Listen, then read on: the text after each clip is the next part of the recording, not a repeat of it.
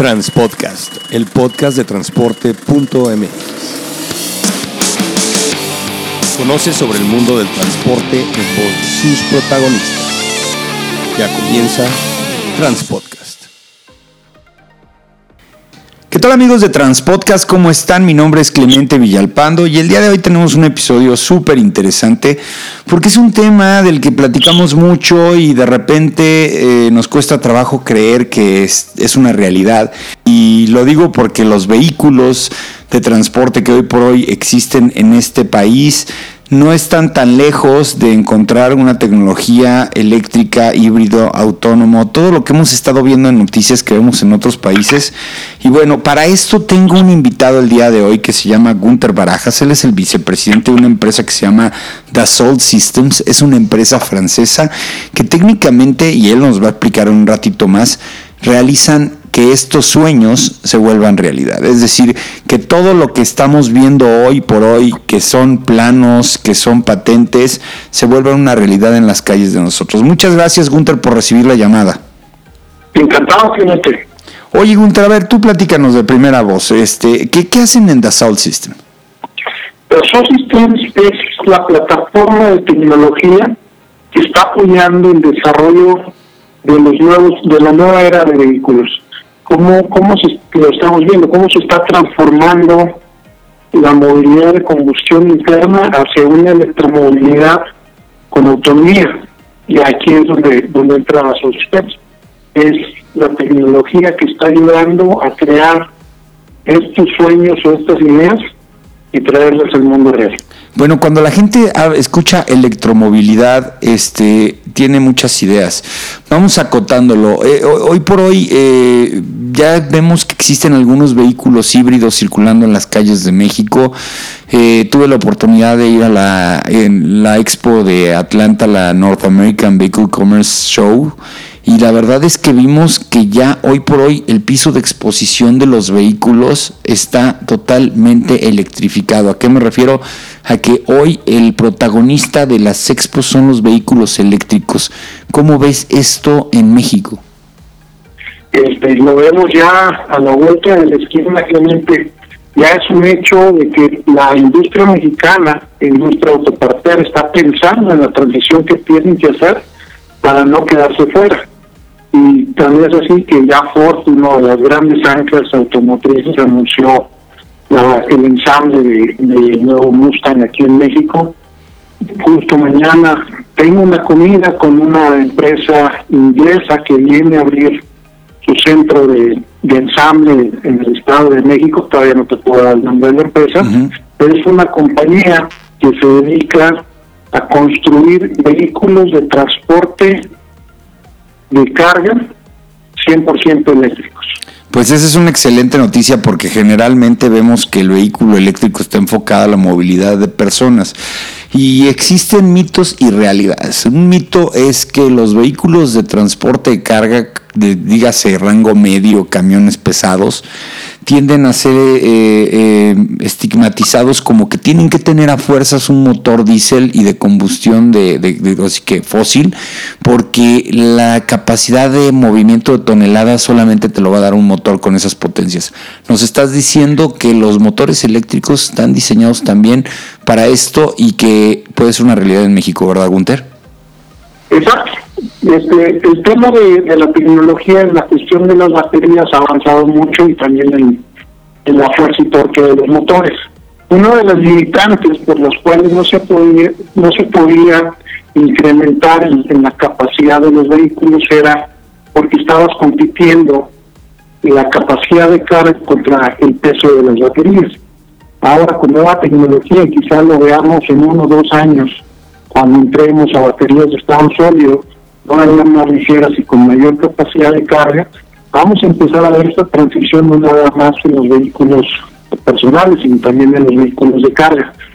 Este, estamos ya a la vuelta de la esquina y la ventaja que te va a dar un vehículo de carga 100% eléctrico es que estás eliminando lo que le llaman, le llamamos los tres los tres este áreas de un vehículo, la, parte del motor, la parte del conductor y la parte de carga. Eliminas la parte del motor y puedes crear una nueva geometría en el vehículo donde tienes más espacio de carga todavía.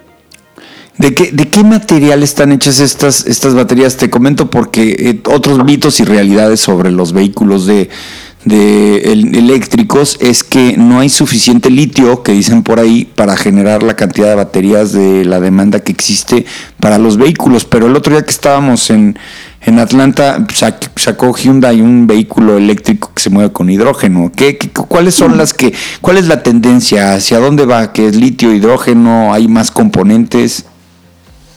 Viene, viene mucha tecnología en, temas de, materiales más ligeros, materiales más ecológicos como, como el hidrógeno. Tenemos el, problema del litio con, con el, el, fin de vida de las baterías, que, no es fácil reciclarlas. El tema del hidrógeno pues, es el material más abundante en la Tierra y, y, y, menos costo. Entonces, vamos a ver este, una transformación en, los temas de, de las baterías. Quizá hidrógeno todavía lo veamos muy complejo por el, tema de, la necesidad de crear contenedores que sean seguros, pero la, tecnología está avanzando a pasos muy rápidos. Oye, ¿y ustedes en Dassault Systems eh, eh, hasta qué grado se involucran? Eh, ¿Cómo empieza el diseño de poder entrar en estos proyectos? ¿Se alían con, con, las armadoras? ¿Qué tecnología le proveen para que los conozcan un poco más? Es decir, ¿qué es lo que ustedes le venden o qué es el valor agregado que ustedes aportan en un proceso? Este, en el caso de, lo, viste en, la, en, en el auto show de Atlanta, nuevos nombres de, de startups en, tema de, vehículos eléctricos. que estamos ayudando ahí?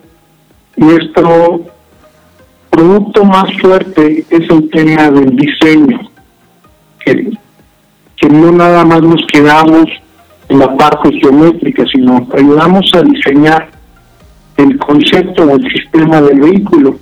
Cuando nosotros nos referimos a un sistema es ¿Cuál es la misión de este vehículo? Y lo platicábamos. Es, la misión es un vehículo recreativo, deportivo, de transporte de pasajeros o de carga. Y cada uno de estos diseños puede tener o debe de tener distintas capacidades, distintos componentes o distintas configuraciones. Hay un, un cliente nuestro que se llama Canum, quizá lo visto, están por sacar una plataforma de movilidad donde sobre la misma base, sobre la, la, el mismo chasis, nada más agregándole, recortándole baterías, puedes transformar de un deportivo a un vehículo de carga o de transporte.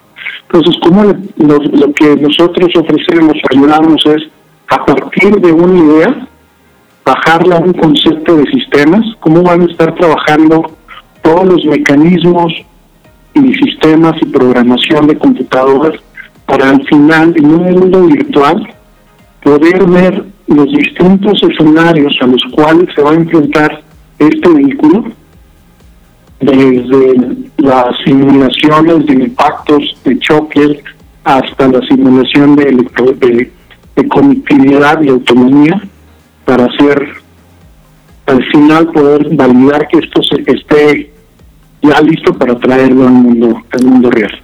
Bueno, hemos visto en algunas expos aquí en México que ya se exponen vehículos convertidos, eh, por ahí flotillas, eh, principalmente de reparto. ¿Tú dónde ves que está el área de oportunidad más grande hoy por hoy en el tema de transporte, en la, en la zona de la última milla para los transportistas, que son vehículos un poco más ligeros, que no requieren tanto, tanta capacidad de, torque y de caballos de fuerza para mover cargas pesadas. Lo ves más bien en el tema este, de los pasajeros, en la movilidad física o en, en dónde ves tú más áreas de oportunidad, tú que estás ahora sí que todos los días interactuando con todas las áreas que demandan ya una capacidad de movilidad eléctrica. Es que eh, lo vemos en todos lados. Si, nos ponemos en el contexto de la Ciudad de México, tenemos la complejidad del transporte de, de las personas, donde está, tenemos que buscar transporte más eficiente, más seguro y más limpio. Pero también tenemos el transporte última milla, donde podemos desarrollar vehículos más ágiles y eficientes, como los que tú estás mencionando, que están transformando compañías, de plataformas de, de vehículos ligeros hacia la, hacia motores eléctricos. Nada más que aquí tenemos un problema. Los chasis están diseñados para tener el centro de carga del motor enfrente y no, el centro de carga al centro del chasis. Entonces le está cambiando la dinámica y la resistencia de los chasis. Aquí está lo que estamos ayudando es cómo hacerle el rediseño al chasis de fábrica tradicional para saber dónde hay que meterle refuerzos, dónde le puedes quitar peso, porque acuérdate que va, hay una relación directa entre el rango que te puede dar un vehículo eléctrico contra el peso que tiene.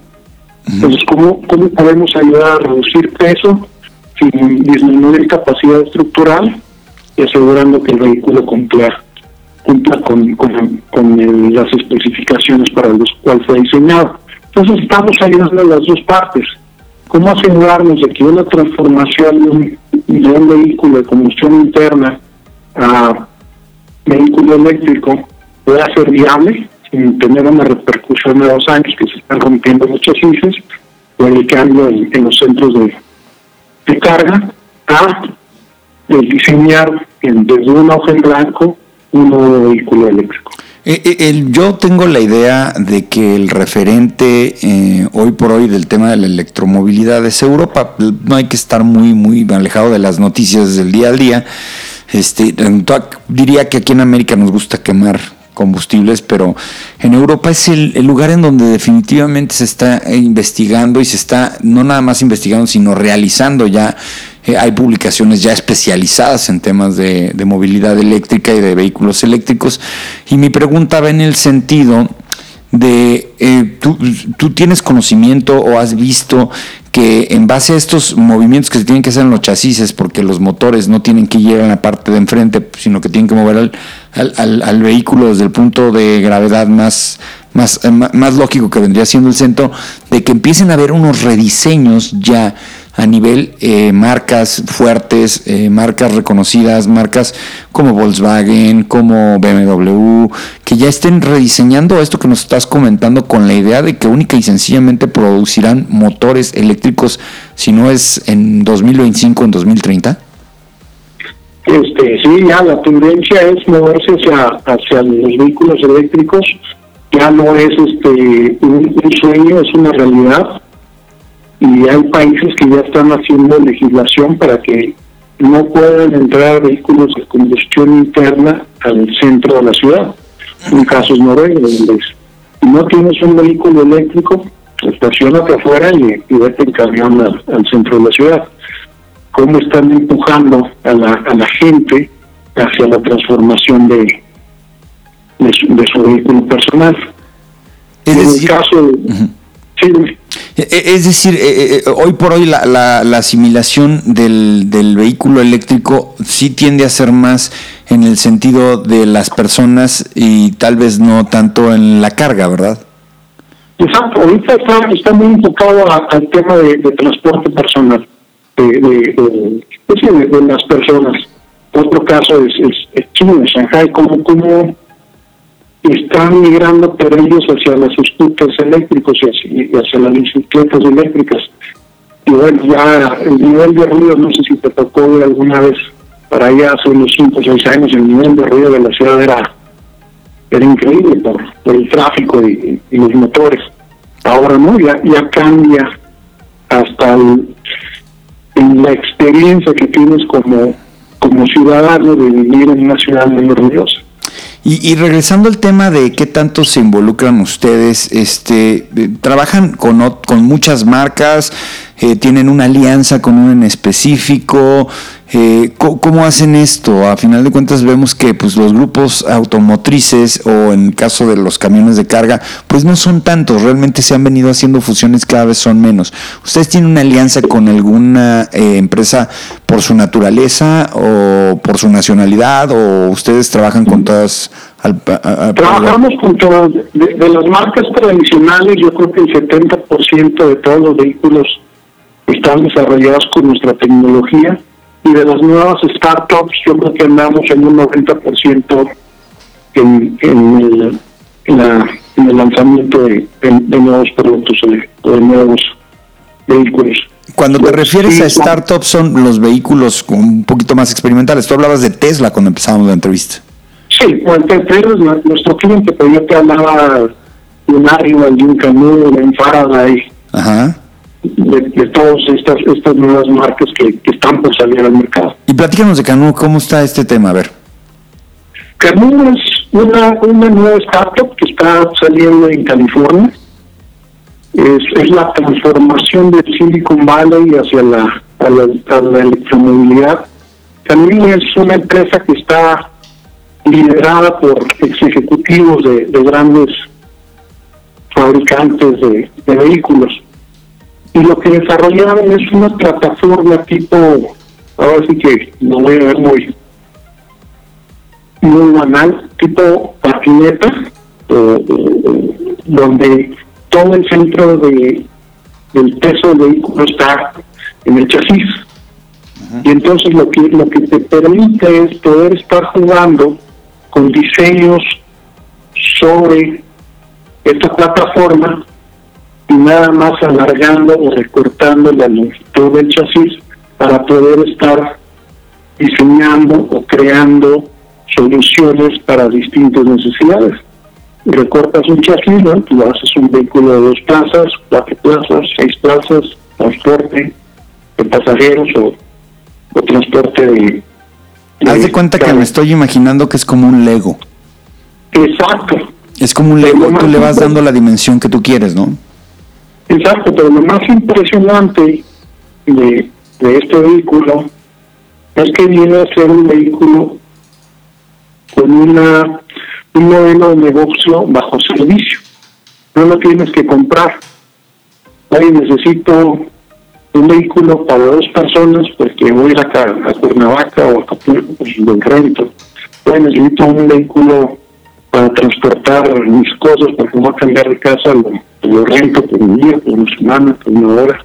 Entonces también el tema de la propiedad de los vehículos pues viene a impactar por toda esta nueva agilidad en la tecnología con la cual se está diseñando los nuevos medios de transporte. Fíjate que precisamente la semana pasada nos decían una cosa que parecería ilógica y difícil de, asimilar, pero lo que estás diciendo es totalmente cierto. El, ser humano va a tender a consumir únicamente lo que, lo que ocupa en el momento y no va a tener las cosas para cuando las necesite a niveles de que nos están diciendo que en Estados Unidos ya te están eh, vendiendo llantas, no autos llantas eh, vía leasing, lo que se conoce como leasing, y únicamente te checan cuántas, cuántos kilómetros llevan la llanta. Es decir, trae un sensor y va identificando cuántos kilómetros se llevan consumiendo y te van cobrando los kilómetros que consume la llanta. Y si el auto estuvo parado toda la semana, no te cobran nada. Es más o menos el modelo del cual nos estás platicando, ¿no? A final de cuentas, con estos vehículos. Exacto. Exacto. Y, te lo digo yo con un ejemplo más cercano. Mi hijo tiene 18 años y no me ha pedido carro. No hay necesidad, ya no se usan. ¿No, tiene necesidad? No, la movilidad es así. ¿Y tú cómo ves el mercado mexicano? Porque eso es lo, lo luego difícil, ¿no? Lo ves en todos lados, ves la asimilación de la tecnología en lugares pues muy, muy alejados de México. ¿Cómo ves el caso en México? ¿Cómo ves si esto va a llegar, por dónde va a llegar, quiénes lo van a ocupar, cuánto nos vamos a tardar? ¿Qué pronóstico tienes? Va, va a llegar. Este, todavía necesitamos desarrollar en México este, la red de centros de carga, ojalá sean centros de carga de nivel 4, para que sean centros de carga de, carga rápida para los vehículos eléctricos. Tiene que empezar a haber un modelo de negocio sobre los centros de carga, cuánto te van a cobrar, porque si son gratuitos, ¿quién, quién va a invertir en, en eso, salvo las marcas que quieran promocionar sus, sus vehículos, pero eso va a ser en el corto plazo, necesitamos una solución a largo plazo. Y también este, con el contacto que tengo yo con, los grandes fabricantes, tienen sus planes de traer los vehículos a México. Pero acuérdate que tenemos un, una una pequeña diferencia en la calidad de nuestras calles, por los cuales tienen que pasar por un rediseño. Lo que nos dicen es, necesito ahora sí que localizarte región 4 para poder traer el vehículo y sea funcional, y no quede mal yo como fabricante con un vehículo que no va a aguantar el estrés de, de la conducción que hay en México. Sí, es como estos autos que te venden en Tijuana precisamente y la primera característica es si está tijuaneado o no. ¿Por qué? Por las características de, del lugar, pues simplemente el esfuerzo es diferente, la suspensión ya tiene una afectación y eso es lo que pasa, que luego la tecnología requiere de cierta infraestructura y si no dotamos de esa infraestructura, la tecnología no va a funcionar y no hay que empezar las cosas al revés, ¿no? Exacto, sí, entonces pues, este, los fabricantes no quieren arriesgarse a, manchar la reputación de una marca por traer un vehículo que sí puede cumplir con las necesidades de los caminos de México, pero si no hay infraestructura, los clientes no van a tener la experiencia que están buscando los fabricantes. Oye, Gunter, y nos comentabas que, vienen lanzamientos, vienen cosas interesantes para este fin de año y para principios del próximo. Eh, ¿Ya va en función de, de, cosas que se pueden comercializar o todavía son prototipos? Este, todavía son, son proyectos, este, afortunadamente yo espero que este fabricante empiece ya a montar la fábrica en en Toluca el, año que entra y también es un, rediseño total de un piso de, manufactura. Están pensando en la primera fase en 80 robots 100% automatizados. Entonces es donde empiezas a ver cómo se está transformando la industria. Luego, en el caso de, de, también están buscando proveeduría, pues estamos ayudando a, hacer la localización de componentes hechos en México y ayudando a los fabricantes actuales de todo lo que son las, las partes de combustión interna, ayudarlos a transicionar hacia los nuevos componentes que necesita que necesitan los, vehículos de, de, Decían que cuando este, las carretas en el tiempo donde todavía se jalaban con mulas y con caballos, se fueran a transformar en automóviles cuando Henry Ford empezó a hacer un, un, prototipo, el prototipo de cuatro ruedas, el primero que existió, este, si no mal recuerdo le llamaban el Ford el, número uno, algo así, tenía un número.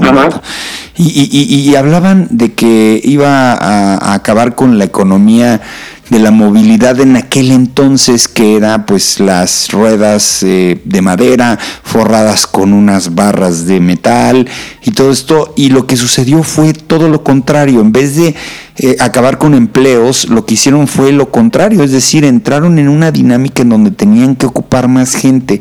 ¿Tú qué crees para esos escépticos que dicen que este tipo de productos van a ser como que eh, desajustar la industria automotriz y entonces va a afectar en la economía y que se está invirtiendo ahorita, por ejemplo, en la zona del Bajío mucho en los vehículos y en los motores que se hacen actualmente? ¿Tú qué, qué, qué le dices a las personas escépticas que creen que porque cambiemos y trascendamos en la tecnología ahora de la electromovilidad, van a haber afectaciones económicas en el futuro para nuestro país? Eh, la cosa es muy clara. Si no hacemos algo, sí vamos a tener un impacto. Pero también hay que verlo como una oportunidad. Porque a nivel mundial no hay la capacidad de proveeduría que se va a demandar en partes y piezas para vehículos eléctricos. Este, y luego también, por otro lado, tenemos el reto del nuevo tratado de, libre comercio, donde se está subiendo la, la métrica de cuál va a ser la cantidad de, insumos que debe llevar un vehículo, están casi llegando a lo que es 74%, y ahí tenemos una gran oportunidad como país.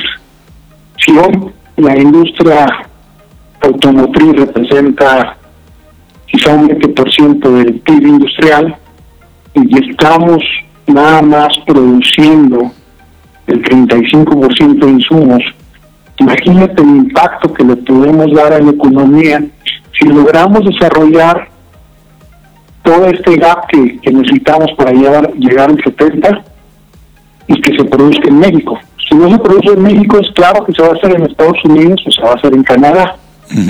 Pero tenemos otro reto que no podemos dejar de ver. Hoy la industria automotriz de combustión interna que representa 800 mil empleos en México. Entonces las empresas tienen que hacer algo, si no van a desaparecer. Y el impacto de 800 mil gentes en la calle sí va a ser grande. Claro, es decir, o se suben al tren de lo que viene y empiezan a adaptar todo para que se lleven el changarro completo al nuevo esquema, al nuevo modelo de negocios, o van a cerrar algún día y les van a decir a todos se acabó la chamba. Exacto, y aquí lo que buscamos es hacer una transformación desde la base, que es el talento. Mm, y lo que estamos haciendo en los sistemas es ayudar a las universidades a hacer esta transformación cultural y de habilidades que necesita la gente para poder entrar rápidamente a las empresas que están diseñando vehículos eléctricos. Muy bien, ya por último, ¿cómo ves el marco normativo? Porque muchas cosas funcionan muy bien, pero requieren de un marco normativo que lo permita. Eh, por ejemplo, ahora que, te comentaba que vimos este camión Neptuno 6, que es un camión eh, que se mueve por siete tanques de hidrógeno y es totalmente autónomo, y llegamos con la gente de Hyundai a preguntarle qué onda, cuándo íbamos a verlo, no en México, pero sí que jalando en Los Ángeles o algo así. Me dice, mira, nada más se puede hoy por hoy en ciertas partes de Corea que nos dieron el permiso de hacer las pruebas y para que funcionen en Estados Unidos todavía va a tardar mucho rato, no está diseñado todavía el marco normativo, etcétera, etcétera. Te lo digo en el, en el afán de preguntarte, muchas veces podríamos tener ya aquí toda la tecnología, todo para desarrollarlo, todo para utilizarlo, pero luego nuestras normas oficiales mexicanas, nuestros reglamentos nos cuestan un poco de trabajo. ¿Tú cómo ves la disposición de, no digo gubernamental, sino pues así que normativa, para que esto también funcione de la noche a la mañana? Este, bueno, yo creo que necesitamos empezar desde pintarle las líneas a las calles para que un vehículo autónomo sepa por dónde puede ir. Claro. Hasta el marco regulatorio, porque entramos a temas éticos. Finalmente, el vehículo autónomo va a reaccionar ante una colisión inminente basado en, los códigos o en la estructura de datos que alguien le programó, un ser humano programó. Entonces, el marco regulatorio, si hay un choque inminente o va a atropellar a alguien porque se atravesó y no es posible frenarse, ¿a quién va a atropellar? Exacto, ese es el paradigma. O a una viejita. O se estrella con un árbol. Entonces necesitamos empezar a, a pensar en desde mejorar las, las calles para que no haya accidentes por falta de, señalización, hasta cómo se debe de reaccionar un vehículo ante un accidente que sea inevitable. Maravilloso. Pues oye, pues muchas gracias. Se nos acabó el tiempo de este podcast, Gunter, pero la verdad es que aprendimos mucho acerca de electromovilidad. La verdad es que los transportistas somos escépticos creemos que esto no va a llegar tan fácilmente y ahorita con lo que nos estás diciendo nos está cambiando mucho el panorama. Muchas gracias, este Gunter, Gunter Barajas, eh, vicepresidente de Dassault Systems, eh, una empresa que desarrolla tecnología para muchas cosas, pero además también está muy metida en el tema de la electromovilidad. ¿Cómo te localizamos? ¿Cómo podemos saber más de tu compañía? Este, pueden entrar a, www.3ds.com, el número 3, d de y ahí pueden encontrar casos de, de todo lo que viene hacia la industria de el futuro en, los temas automotrices. Pues estaremos muy en contacto contigo, Gunter. Muchas gracias. No hay nada, Clemente, tus